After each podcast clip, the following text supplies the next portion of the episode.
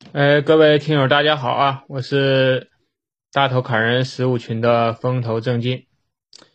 啊，上一期节目呢，我做了一期关于小钱看的动画片的这个节目。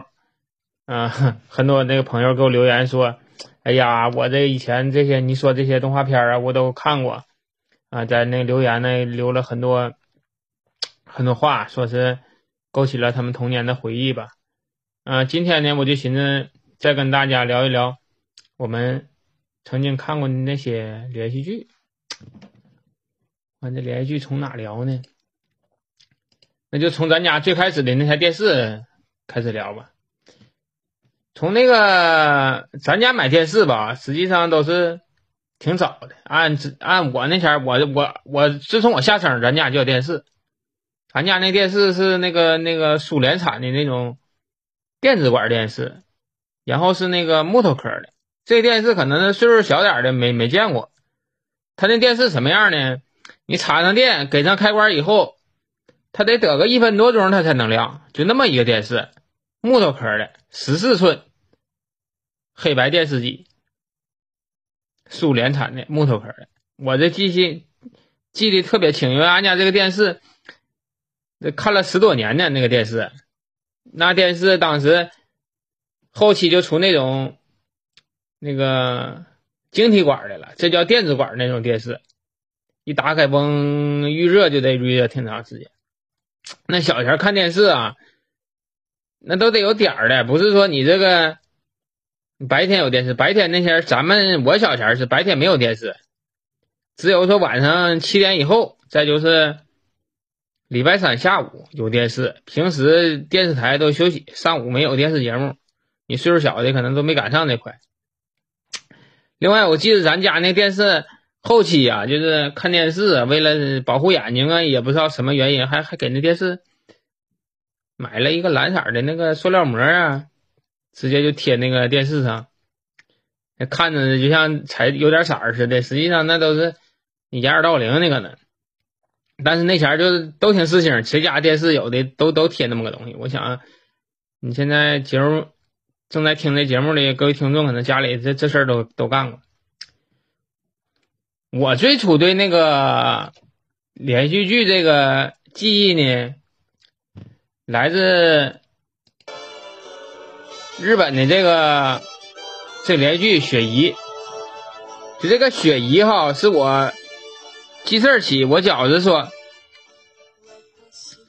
第一个我能记住的连续剧就是这个。当时这里的主演是谁呢？山口百惠和三浦友和。就当时哈，就山口百惠这个形象哈，那相当的深入人心了。咱就就是说，当时山口百惠这个词条，在当时社会，就是一种什么呢？什么温柔、善良、聪明、贤惠的代名词，就山口百惠。他和三浦友和最后俩人就成为这真正的这个两口子。其实夹带点私货来说，我我我本人是山口百惠第一个粉丝。我小前吧，就是对这个山口百惠这个人吧特别有印象，但是当时收集不到什么资料，不像现在有那个有那网啊什么的，弹开了你就看着了，一查你是山口百惠，你前世今生你全能查着。在我那个时间，在我那个年代，你你除了你看电视看那个山口百惠。山口百惠这个人，其他相关他的资料你都看不到。但是我小前有记忆，我就从我不大点前，我我我看那电视剧，看电视剧，你记不住这个电视剧的情节，根本记不住。但是你能你能记住这个这个音乐，这音乐一响，哎，就想起来当时那前不大点前就搁家看电视的那个情景。然后你能记住大毛大岛茂那里那个叫大岛茂的演那个大岛幸子他爸那个叫大岛茂那个人的。配音演员的那个声音，那记忆力相当深刻。后来吧，就是我到多大前呢？我到上初中了，我上那个音像社，可能岁数小还不知道，这音像社就是卖磁带、卖磁带那个地方。音像社，抚顺呢有一个叫当代音像社，他家就是磁带是最全的。我以前老去那买磁带，他家就有个什么，有本什么带呢？就是说。山口百惠的这个歌曲集，有这个刚才我放的这个山口百惠唱这个雪姨这个主题曲。当时这个带卡带卖多少钱呢？这个原版带卖十二块五，正常的这个原版磁带就卖十块零五毛，它比正常磁带还贵两块钱，十二块五一本，一个日语这磁带，一共是一本，一套是三本。你十二块五当时什么概念？我俺家给我零花钱，一个月就给我二十块钱，就是说一个礼拜给五块钱，一个月给二十。你这一个磁带十二块五，我买买齐这三本磁带，我得俩月。能买这三本磁带回家听的，这磁带我现在还收着呢，在我那个，在我那个一个小箱子里，现在还收着，我一直没扔，因为觉得这个东西挺有纪念意义。这个后来他俩那个三口百汇和三浦友和最后就在实际生活中，他俩也是两口子，就走到一起了。我特别佩服这个山口百惠在什么地方呢？山口百惠这个人啊，比那个山浦友和。要火很多，要火很多。他基本上就是日本的邓丽君吧，就就就就能当时就能达到那种那种那种级别。后期就是为了这个家庭啊，能够放弃自己演艺事业，放弃自己的这个名利，这边全放下，然后搁家相夫教子。我觉我觉得就是从娱乐圈有有开始到今天，我还没发现说哪个人能做到这一点。我特别佩服这个山口百惠这个人，而且山口百惠哈，你你现在上网上去搜哈，我现在夹带点私货啊，你搜他唱的一本叫《秋英》的歌，山口百惠唱过的一首叫《秋英》的歌，是我买那三本磁带里最好听的一首歌。你们那听完节目，你可以去搜一下，你去听一下。这个歌一定要结合那个歌词来听这首歌。我听我哭，以前我第一次听这歌的时候我都哭了。就是说，一首歌就能感人到什么地步？你去，你去听一下，就歌词写的也是特别的漂亮。歌词写的是什么啊？我给你透露一下，这蚯蚓就是什么呢？就是。樱树，那个太阳透过樱树，这个这个影子照在院子里。妈妈拿着孩子小时候的相册，一边翻一边跟这个女孩说她小时候的事情。因为这个女孩第二天就要出嫁要走了，她帮她这个女儿啊收拾这个行囊，然后呢给他讲他小时候的事儿，一边说一边笑，完还眼中带泪。完后基本上就是这么一个故事。就从歌词到意境到你那个音乐的特别棒，你们要是真有时间，你们去听一听。这个雪姨啊，当时当时火到什么程度哈？就是说，你这个山口百惠演那个杏子那个头型哈，你现在你可以上网上去查有关于七八十年代这个这个女人那个发发型哈，你可以看看一下三。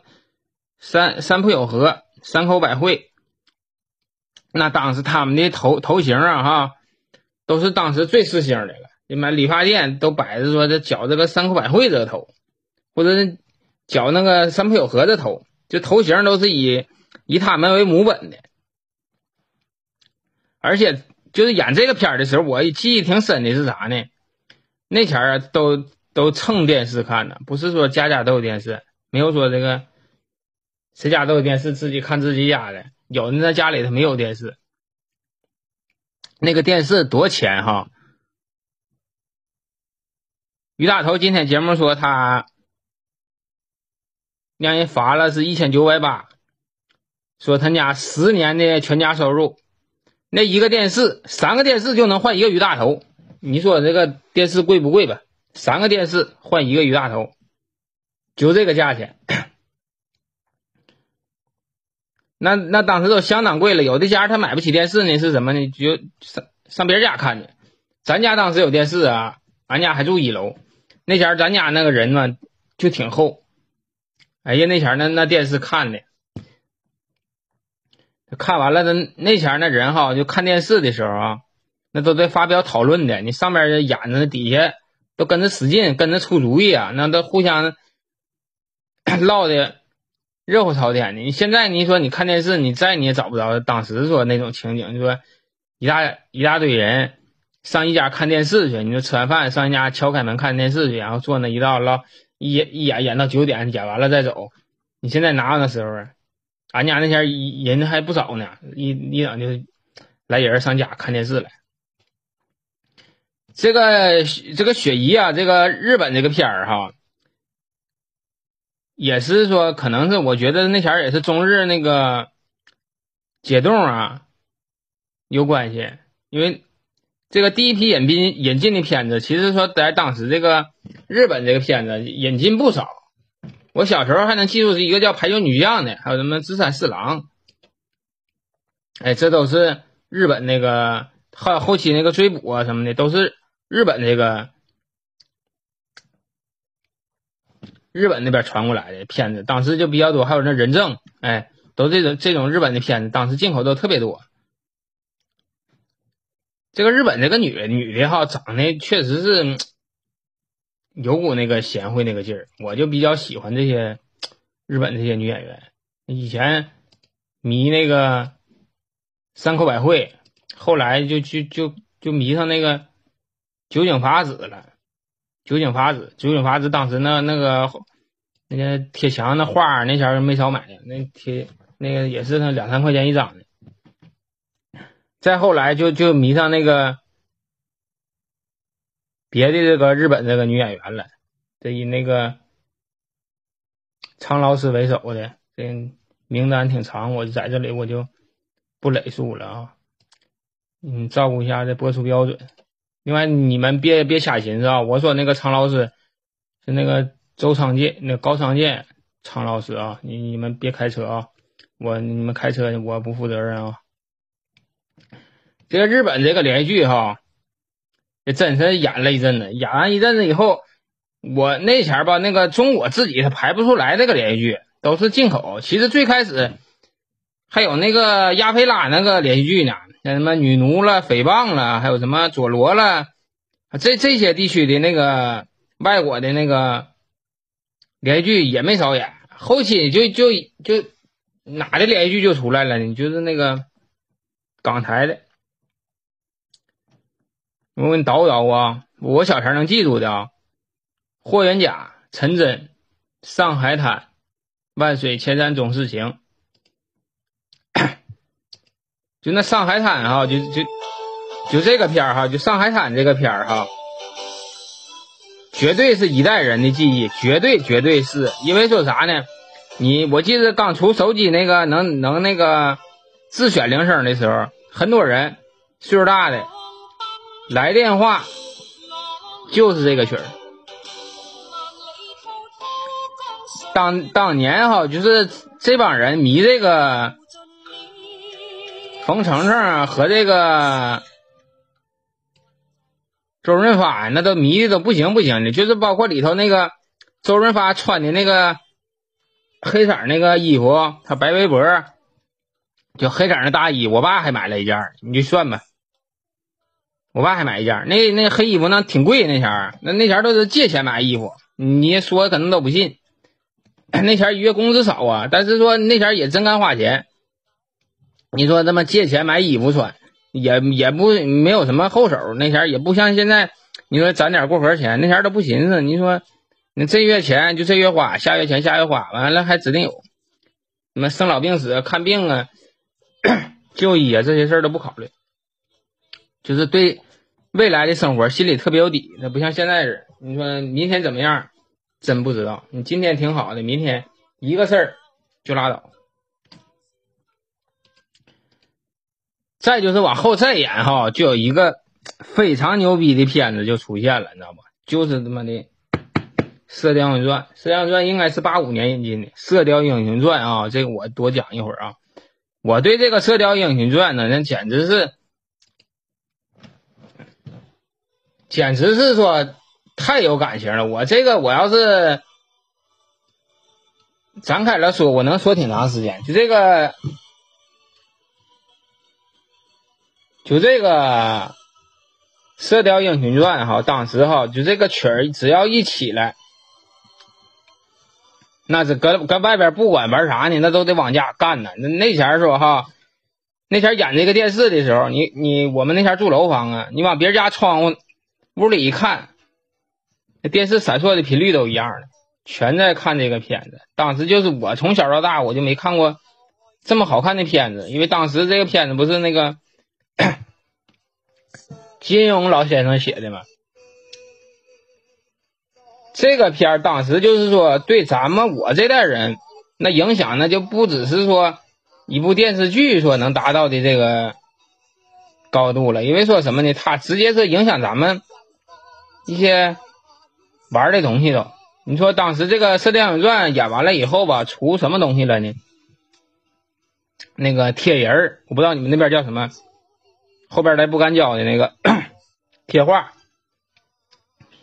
只要学校门口就有卖这个东西的，就是贴画哈。当时就是说，那个黄日华和那个那女叫什么了？就郭靖和黄蓉吧，俩人靠着拿匕首，那个那个那个画片啊，我这现在我我还我还能记住呢，真是，那真一点都不带差的。我那前儿。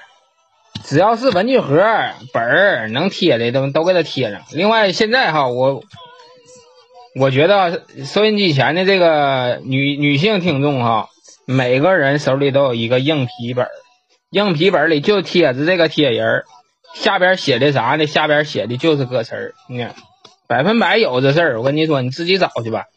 你岁数大点的贴的是《射雕英雄传》的这个贴人，你岁数小的可能就贴的那个。林志颖了，可能是四大天王那块了，但是这个本儿这个东西指定有，因为咱们小前就玩这个东西。另外这个本儿还贴啥呢？就是剪报，那小前愿意干那事儿。你说从报纸上剪点歌词啊，剪点什么东西了，都贴里头，写点小秘密了，搁哪抄个什么东西了。那前就这个贴人儿哈，我就记住，那太普及了，我那普及到什么程度？就是。基本上谁的文具盒上都有这东西，你算吧，普及到什么程度？另外，小前我记得玩这个东西还玩出都顺口溜了，都那叫怎么说的？好像什么东邪西毒欧阳锋，南帝北丐洪七公，什么漂亮的丫头是黄蓉，傻傻小子是郭靖，跟着那个一边拍手一边玩吧。后来那靠老头还得靠一下子，我不知道那个这个怎么说了，我忘了，但是这个。这套嗑是小孩就会，是小孩就会。你说到普及到什么程度？另外就是说什么呢？当时我记得拍这个片儿的时候，叫哪一部了？有一叫《华山论剑》呢。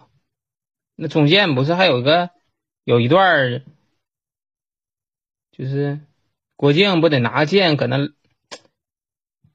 就是这个剧演到一半的时候，郭靖得拿剑搁那比划一个什么玩意儿。那小前学那个东西，你说拿棍儿咔咔的跟着学那玩意儿。那小前就是玩这个，就是就对这个《射雕》不《射雕英雄传》呢，就是看不够的看。而且说《射雕英雄传》这里这个配音呢。只要是说他们配音这个这个《射雕英雄传》配音演员，这里配音演员配的片子，一看都是特别有感觉。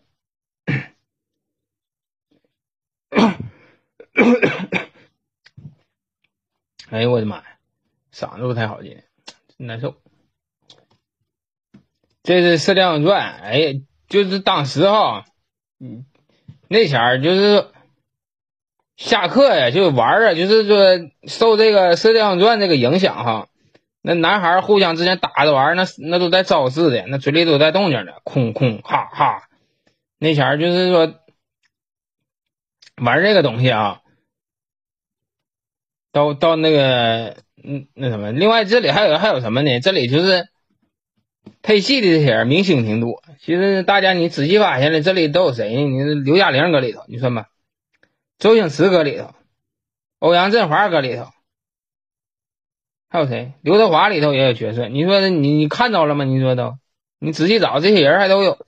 你说当时这个无线班也挺厉害。你说，也没有什么影视学校出来这么多那啥。另外，你说这个片儿哈，你你自自己寻，当时那个那个科技，当时那个电影，你说演的也没有滤镜，咱说白了也没有什么美图秀秀，但是当当时那个人，你说长得多漂亮，咱说比现在你现在这个人工这美女跟人家真是比不了，真是比不了。你那那前那人长得，你说一一个人一个角色，一个角色一个性格，一个性格完一个长相，你说你说那里你所有的人物都没有重叠的。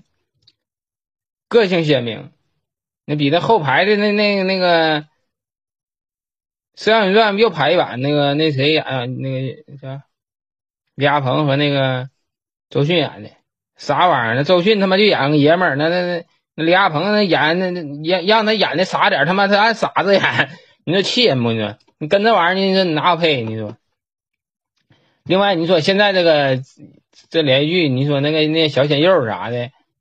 我觉他妈长得都一样，你说我让我分我都分不出来。长得你说现在长得这女的都跟娘们儿似的，你说你有啥看头啊？你说我现在审美不行啊，还是说他现在就事情这个玩意儿啊？咱也看不明白。你说哪有像爷们样的男的的？你说现在这些鲜肉，妈呀，到哪了？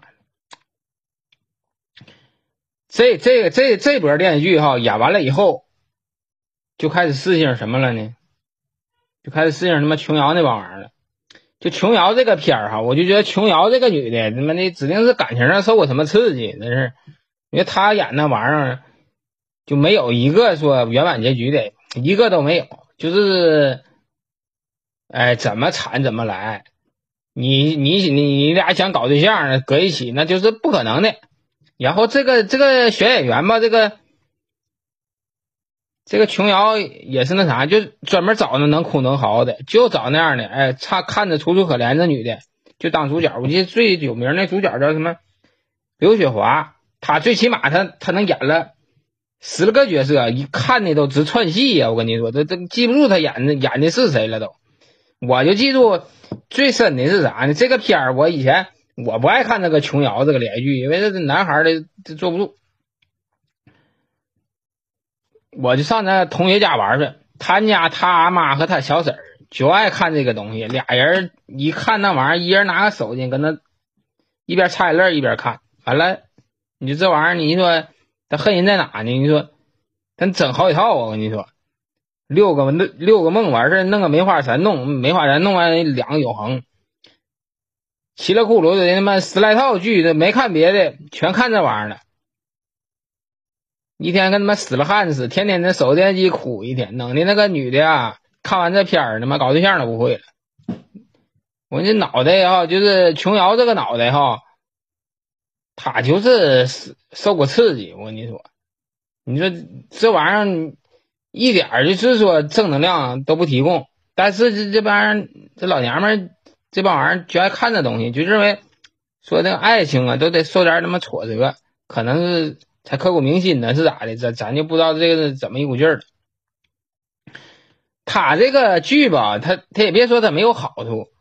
我觉着这些连续剧啊，就琼瑶这些连续剧哈，带给咱们这代人最好的东西是啥呢？就是它的主题曲。我跟你说，就是琼瑶这些片儿的主题曲啊。是真挺好，这个主题曲，这个这个主题曲这个东西吧，这歌里的插曲啊，它有什么好处呢？它是可以帮助你记忆的。我这个东西特别好。我我记得我们小的时候，只要说你放了一个电影了电视剧以后吧，满大街放的就是全是一个动静。你只要走过音像店啊，走过。理发店呢，走过什么买卖了？只要说他有个喇叭，他放这个歌，他就放当时连续剧的这个主题曲，他就放这个连续剧的这些主题曲。你从你可能对面走过来一个人，你嘟囔他搁那嘴里哼哼啥呢？你一听，你都知道前边那个音响室放的是啥。满大街都跟着唱这一一首歌，都是一样的。他循环播放这种洗脑式的播放，倒是方便你了，你记忆很多东西。有的时候，我现在没事的时候，我去听一听这些歌，我马上就能想起来当时那个时候我是一个什么状态，我我我多大岁数，我在经历什么事情。你像那个后期《还珠格格》那前儿，那我就跟媳妇儿处对象那前儿，这歌一想起来，我就想起来，哎呀，那前儿跟媳妇儿刚认识，哎呀，处对象，挺那啥。但这这这个片儿我一直就没看过啊，《还珠格格》，但是我就有这个记忆，就是说。就有一个开关，只要说你这根旋律一起来，马上就能投入到当时的情境当中去。这个是说琼瑶这个人，他这个连续剧给我们带来最大的惊喜，我认为就是这个。后期呀，再往后期，我觉着来了一批那个新加坡连续剧，但新加坡连续剧也正儿八经演了一阵子，演完了以后，这个剧吧，可能。他那个新加坡这个连续剧挺有意思，新加坡那个连续剧哈，新加坡演员少啊，你可知道啊？我记得我那前看那个新加坡那个连续剧哈，演员特别少，就这个的连续剧里他是小姑子，下一个剧里他就是小姨子了，弄的他妈的人物关系特别混乱，而且说瞅哪个都挺雷同，然后呢，他们没有外景戏，就在屋里来回转腾，这个屋里搁这个房子拍的。上那屋里，出出了这屋就进那屋了，哎，就就这么个玩意儿。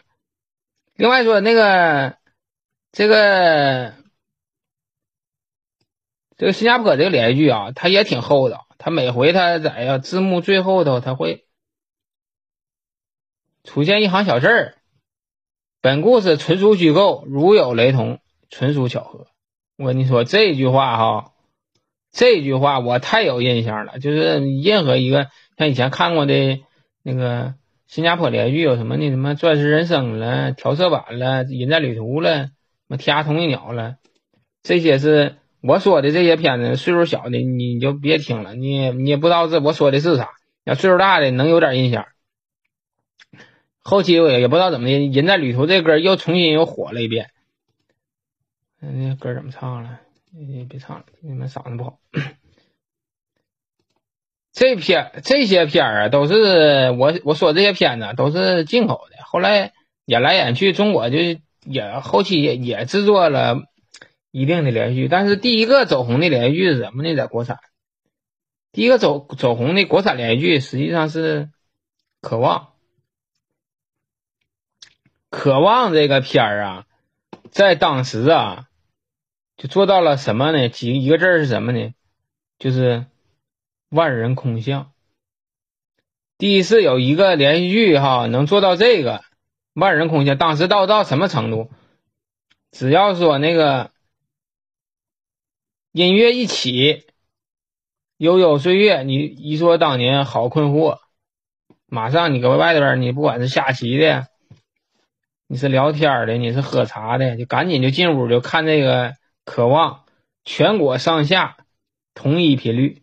就看这个渴望，你要是不干，你要今天晚上你要没看到这渴望，你第二天你都你上班你都不知道跟人聊什么。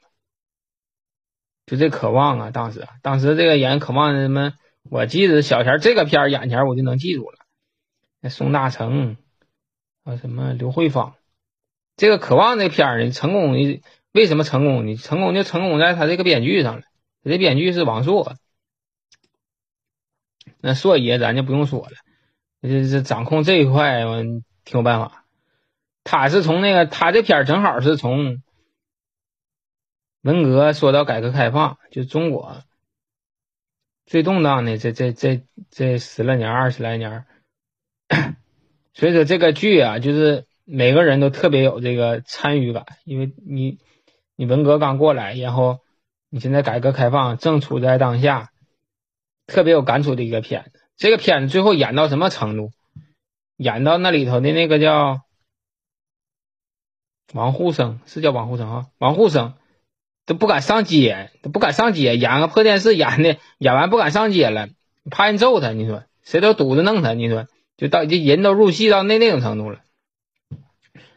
你后期呀，这个片子国产那个电连续剧啊，这个数量就上来了。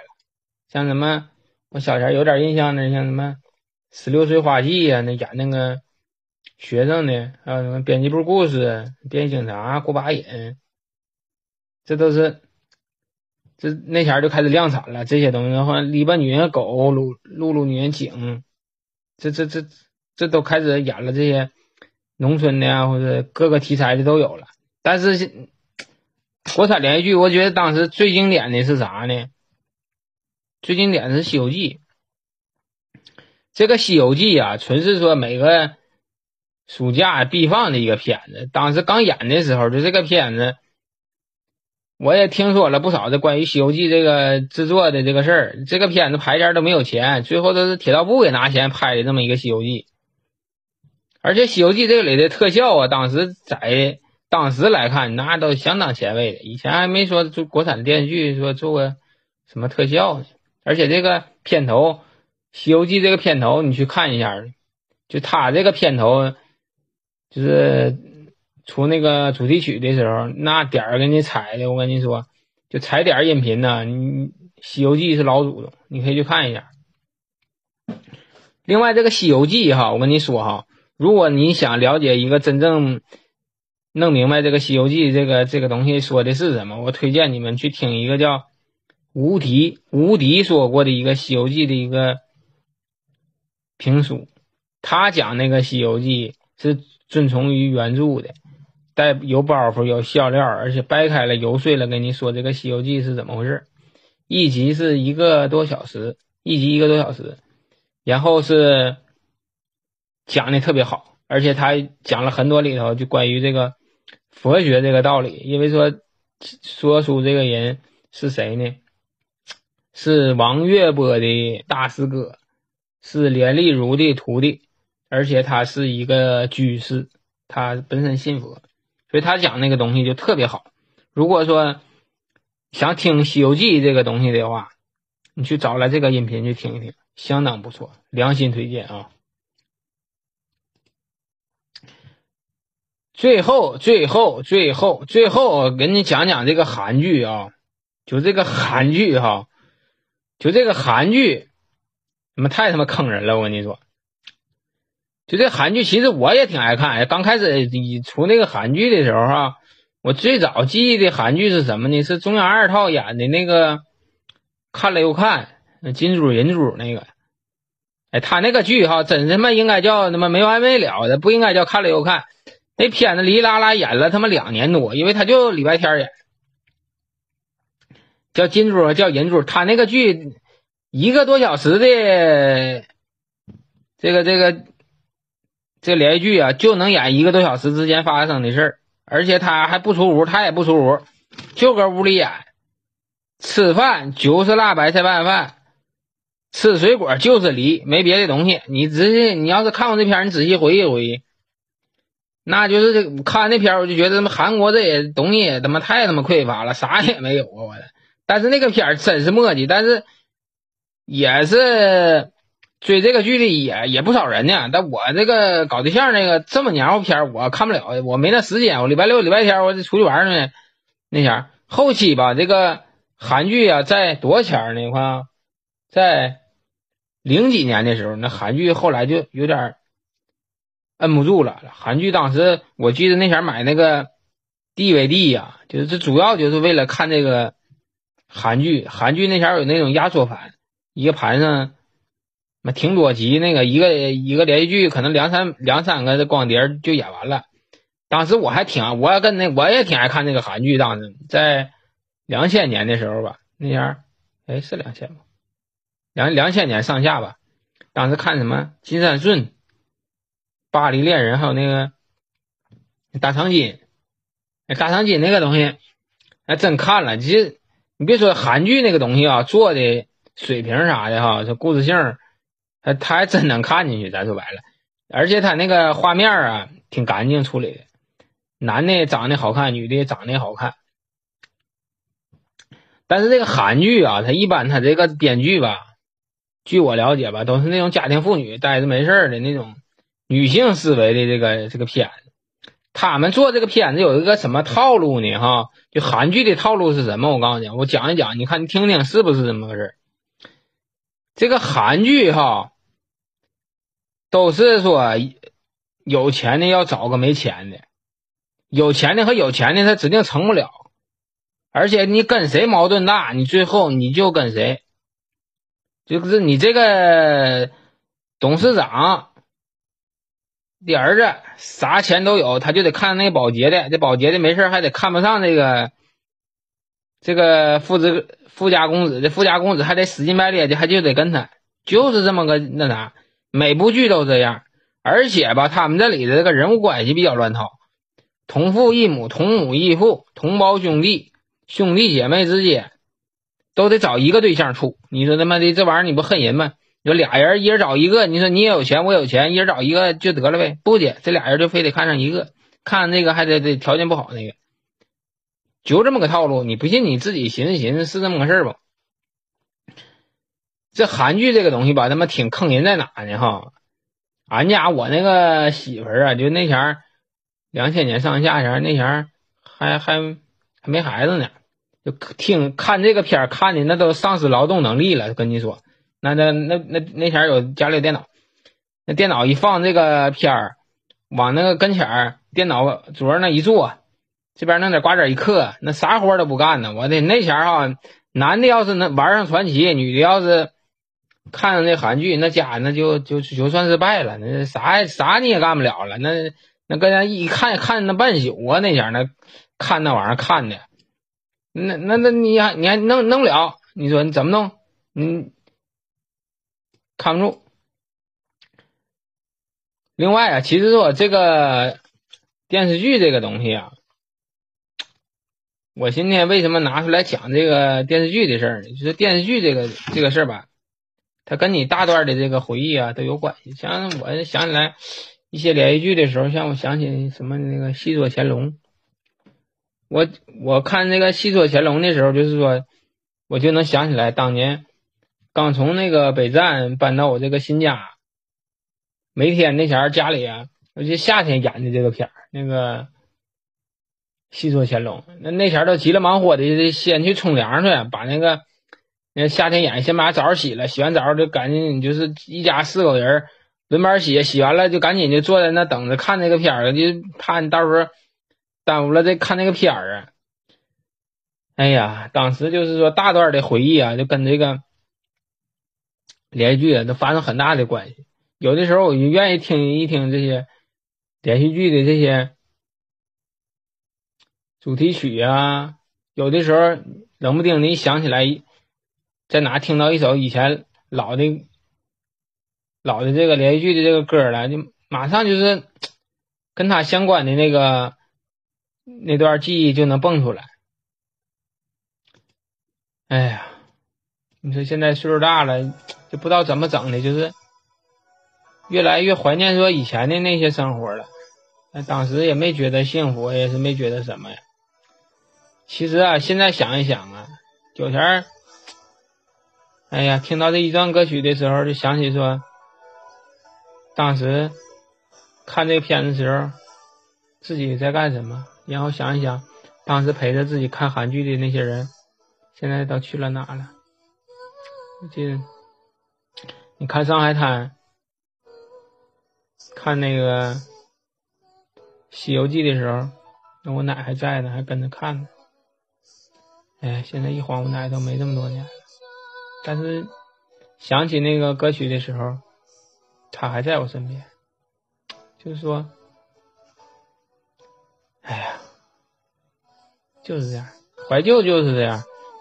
可能我现在今天说的这些东西，都是说三四十岁的人呢有一些感触，年纪小的可能还是不知道我在说的是什么，嘟嘟囔囔这么半天。今天我这这期节目，我可能做的挺自私。